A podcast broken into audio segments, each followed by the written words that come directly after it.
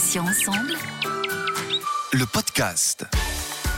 Bonjour à tous et à toutes, soyez les bienvenus. Céline avec vous sur Patients Ensemble où nous recevons des associations, des malades ou anciens malades, des experts ou encore des professionnels de santé. Et aujourd'hui, j'accueille Maude Leclerc, la présidente de la FNSE, la Fédération nationale des socio-esthéticiennes.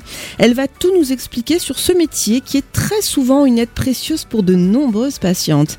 Maude, bonjour, soyez la bienvenue. Je vous remercie d'être avec nous sur Patients Ensemble. Merci beaucoup Céline euh, de nous donner la parole et de nous recevoir pour faire découvrir notre métier euh, de socio-esthéticienne.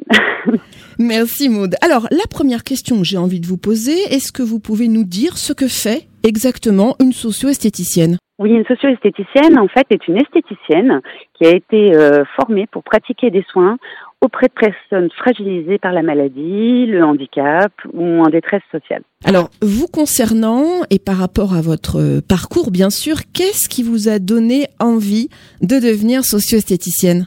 Ah, ce qui m'a donné envie de devenir socio-esthéticienne, euh, c'est effectivement euh, les personnes que je rencontrais dans mon activité de jours et qui étaient souvent confrontées à la maladie euh, et je n'avais pas euh, suffisamment de, de, moyens pour répondre à leurs attentes et j'ai eu envie effectivement de, de me former euh, pour pouvoir mieux les conseiller et mieux les accompagner euh, pendant leur parcours. Alors, dans quel cas concret la socio-esthétique peut-elle être utile aux patientes, Maude?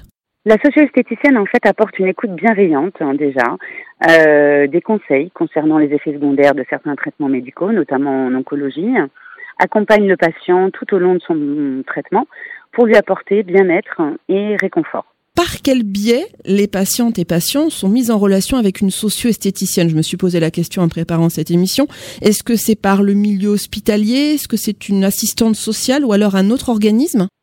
Non, en fait, les patients sont mis en contact euh, en relation euh, par les services hospitaliers pour lesquels on intervient.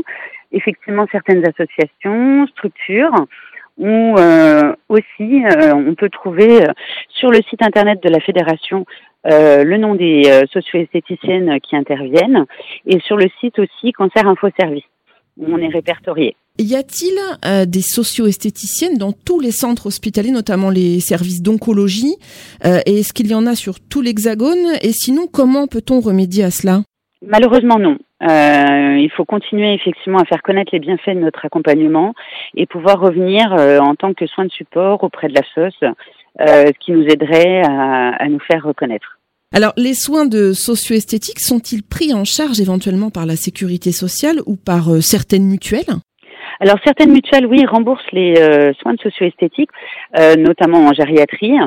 Euh, concernant les sécurités sociales, nous essayons de nous faire entendre pour les bienfaits de la, de la personne prise en charge. Maude, pourquoi avoir créé la FNSE pour rassembler toutes les socio-esthéticiennes venant de formations différentes afin d'échanger, de défendre notre métier et de le faire connaître auprès du public et des institutions. Alors j'aimerais savoir quelles sont les missions principales que se donne au quotidien la FNSE euh, bah, mettre en avant effectivement les socio-esthéticiennes dans leur travail hein, via les réseaux sociaux, se faire entendre euh, auprès des pouvoirs publics afin d'obtenir un code APE spécifique à notre profession et actuellement organiser notre premier colloque euh, qui aura lieu à Paris le 25 septembre. Alors justement, habile transition, est-ce que vous pouvez nous parler de ce fameux colloque Que va-t-il s'y passer?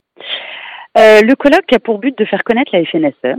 Euh, c'est un événement euh, doit être euh, un lieu de rencontre et de partage visant à faire découvrir au public différents milieux d'intervention peu connus, comme le carcéral, la dictologie ou les cancers ORL. Alors, aujourd'hui, Maud, et avec votre expérience et les retours que vous avez, quels bienfaits les patientes retirent-elles? Les bienfaits sont nombreux. Euh, effectivement, l'acceptation de la maladie afin de mieux la combattre, la revalorisation de l'image qui parfois est dégradée, et apaisement des angoisses et même des douleurs. J'ai lu que la socio-esthétique valorisait souvent la patiente et améliorait aussi son estime de soi. Mais par quels moyens euh, concrètement, Maude? On a des séances de maquillage qui va donner de nouveau envie à la personne de se regarder, de s'apprécier, euh, des soins visage pour apprécier les effets bénéfiques des produits sur la peau qui va apaiser, un soin des mains ou des pieds pour améliorer son confort cutané, Euh, mais le plus important est l'écoute bienveillante que nous apportons. Est-ce que vous pouvez nous donner quelques autres exemples de soins proposés aux patientes pour les auditrices que ça intéresse Bien sûr, les différents soins ne sont finalement pas si loin de notre métier d'esthéticienne.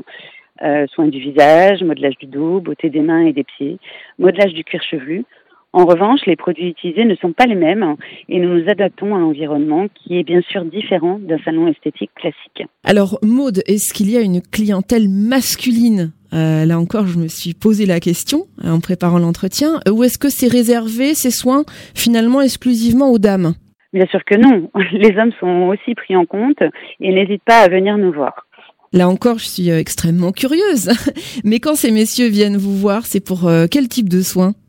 Bah, hormis le maquillage, les hommes apprécient les mêmes soins que les femmes, modelage du dos, soins des mains et du visage. Alors, Maude, euh, prendre soin de soi et se faire belle quand on est malade, j'imagine que ça booste ou ça rebooste le moral. C'est reconnu comme étant indispensable pour la réussite du traitement. Alors, Maude, euh, vous qui connaissez bien l'association Les Roses Poudrées, dédiée aux personnes touchées euh, par un cancer du sein et qui est l'une des associations à l'origine de Patients Ensemble, euh, que pouvez-vous nous en dire? Bah, Les Roses Poudrées est avant tout une belle histoire de résilience de deux amis qui ont traversé la maladie. L'association permet de redonner confiance aux femmes en leur proposant des soins de support comme la sophrologie, le yoga et aussi des soins de socio-esthétique. Alors, euh, Maud Leclerc, pour les auditrices qui seraient intéressées pour devenir socio-esthéticienne, hein, puisque bien évidemment c'est un métier, on ne s'improvise pas socio-esthéticienne. Quelle formation ou quel cursus euh, doit-on suivre? Bah pour accéder à la formation de socio-esthétique, il faut obligatoirement avoir obtenu au minimum un CAP esthétique. Nous avons répertorié les écoles formatrices sur notre site internet d'ailleurs. Alors, pour conclure, Maude, qu'est-ce qui rend le plus fier quand on est socio-esthéticienne? L'empathie, l'empathie euh, que l'on a tout en nous, euh, nous permet de faire face finalement à des situations difficiles euh, et parfois même à la mort. Mais le simple fait de voir une personne se détendre, sourire, apaiser ses angoisses et de leur avoir redonné confiance en eux, pour avancer et le plus beau des cadeaux. Maud Leclerc, merci infiniment d'avoir accepté de participer à cet entretien. Je rappelle donc que vous êtes la présidente de la FNSE, la Fédération nationale des socio-esthéticiennes, qui apporte, on l'a entendu, soutien et réconfort aux patientes. Une bonne journée à vous, Maud, et à bientôt sur Patients Ensemble. Merci beaucoup, Céline. À bientôt. Bonne journée. Au revoir. Et merci à tous, chers auditeurs et auditrices, pour votre fidélité. On va se donner rendez-vous, bien sûr, jeudi à 9h. Pour un nouveau podcast, je recevrai un nouvel invité et ensemble, nous aborderons un nouveau thème. Vous pouvez retrouver nos podcasts deux fois par semaine, les mardis et jeudis, en ligne dès 9h, donc sur patient avec un s-ensemble.fr, mais également sur les plateformes de téléchargement Deezer, Ocha, Spotify, Apple et Google Podcast. Patient Ensemble est aussi présent sur Instagram, Facebook et depuis récemment LinkedIn. Alors n'hésitez pas à liker et à partager nos publications. Passez une très bonne journée, je vous dis à bientôt et d'ici là prenez bien soin de vous et des vôtres. Salut, salut. Patient Ensemble. Le podcast.